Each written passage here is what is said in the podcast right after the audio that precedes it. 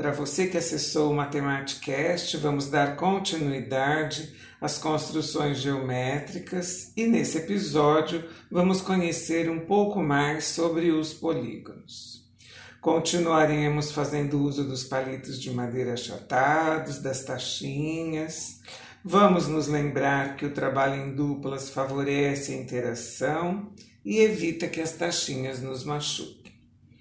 Nós já construímos triângulos e quadriláteros. Vamos prosseguir nas construções e agora a proposta é que a gente vá aumentando um palito por vez. Vamos conhecer as formas regulares utilizando palitos de mesma medida. Nós já conhecemos uma forma triangular regular que é o triângulo equilátero, porque possui os três lados de mesma medida e os três ângulos com a mesma abertura. E também o quadrado, por possuir os quatro lados de mesma medida e os quatro ângulos retos, os quatro ângulos com 90 graus. Nós vamos aumentar então o número de palitos gradativamente e movimentando as construções, vamos obtendo as formas regulares e modificando os ângulos, formas irregulares de outros polígonos. Vamos começar? Vamos então construir um polígono de cinco lados e cinco ângulos, um pentágono. A palavra é formada por radicais gregos, penta e gonia. Penta significando cinco e gonia que dá origem à palavra ângulo na nossa língua. De posse de cinco palitos, então, de mesma medida e de cinco taxinhas, faremos a união das extremidades um a um, de palito a palito, até fechar.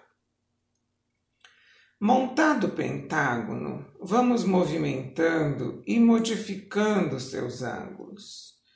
Pare quando considerar que seus ângulos ficarão todos iguais. Neste caso, nós teríamos um pentágono regular. Fazendo outros movimentos e percebendo outras formas, deixamos de ter um pentágono regular porque modificando os ângulos, essa situação deixa de existir. Vamos continuar.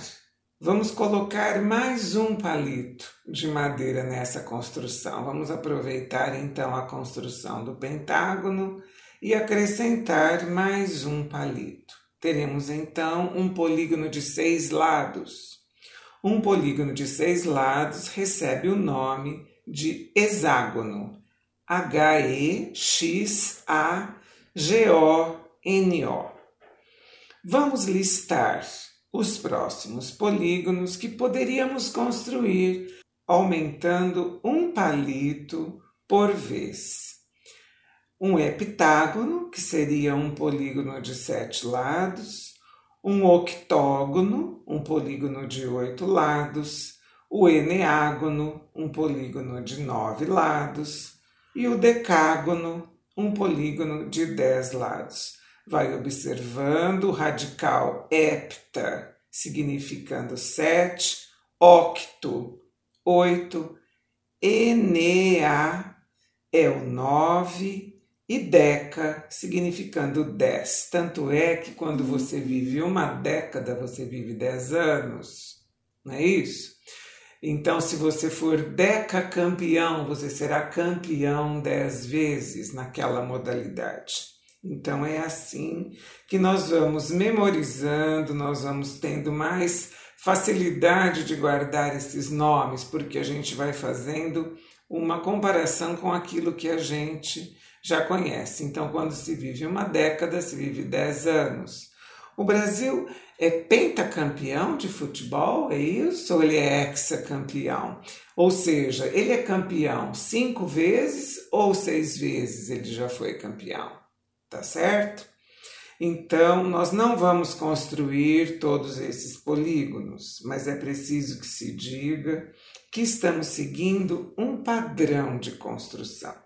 Quando nós tentamos deixar o pentágono na forma regular, o hexágono na forma regular, fazendo uma estimativa, considerando que aquele formato mantém os ângulos iguais, estamos com um padrão de construção. Os palitos estão representando os lados, que são chamados de segmentos de reta, são partes de uma reta e constituem o contorno de um polígono. As taxinhas representam os vértices, os pontos de encontro entre os lados. Estes vértices são relativos aos ângulos formados por dois palitos consecutivos. E aqui nós estamos considerando os ângulos internos, os, os ângulos localizados na parte interior destes polígonos, no contorno interno destes destas linhas poligonais, tá certo? Os polígonos com esse padrão são chamados de convexos. Ele mantém os polígonos convexos, eles mantêm essa linha poligonal sem reentrâncias, o que significa que nenhum de seus vértices aponta para o interior destas formas poligonais fechadas. Vamos continuar nomeando, vamos nomear mais alguns. Eu quero que você imagine polígonos com muitos lados não vamos construí-lo. Então, com 12 lados, teríamos um dodecágono, 20 lados, icoságono, 50 lados, pentacontágono, 100 lados, hectágono. Aqui é H-E-C-T-A-G-O-N-O.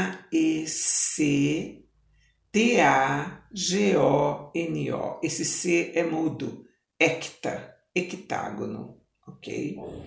E aqui eu quero que você, como eu já falei, imagine como seriam estas construções.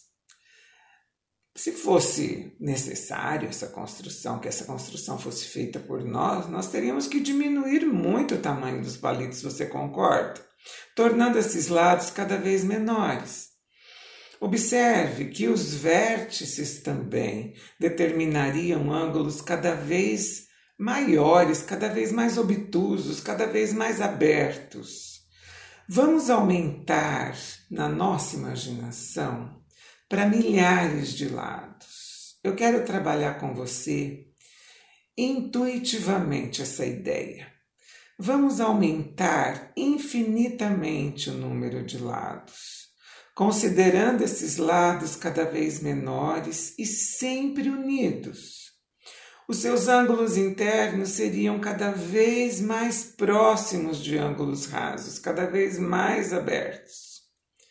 Eu quero imaginar agora que os lados são pequenos pontos, cada vez menores, mas unidos em uma linha que se aproxima cada vez mais de uma circunferência.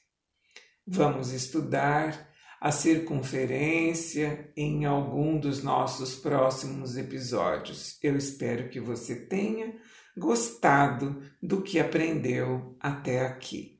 O meu nome é Luísa Maria Marques Poloni Cantarella e hoje é dia 20 de maio de 2020.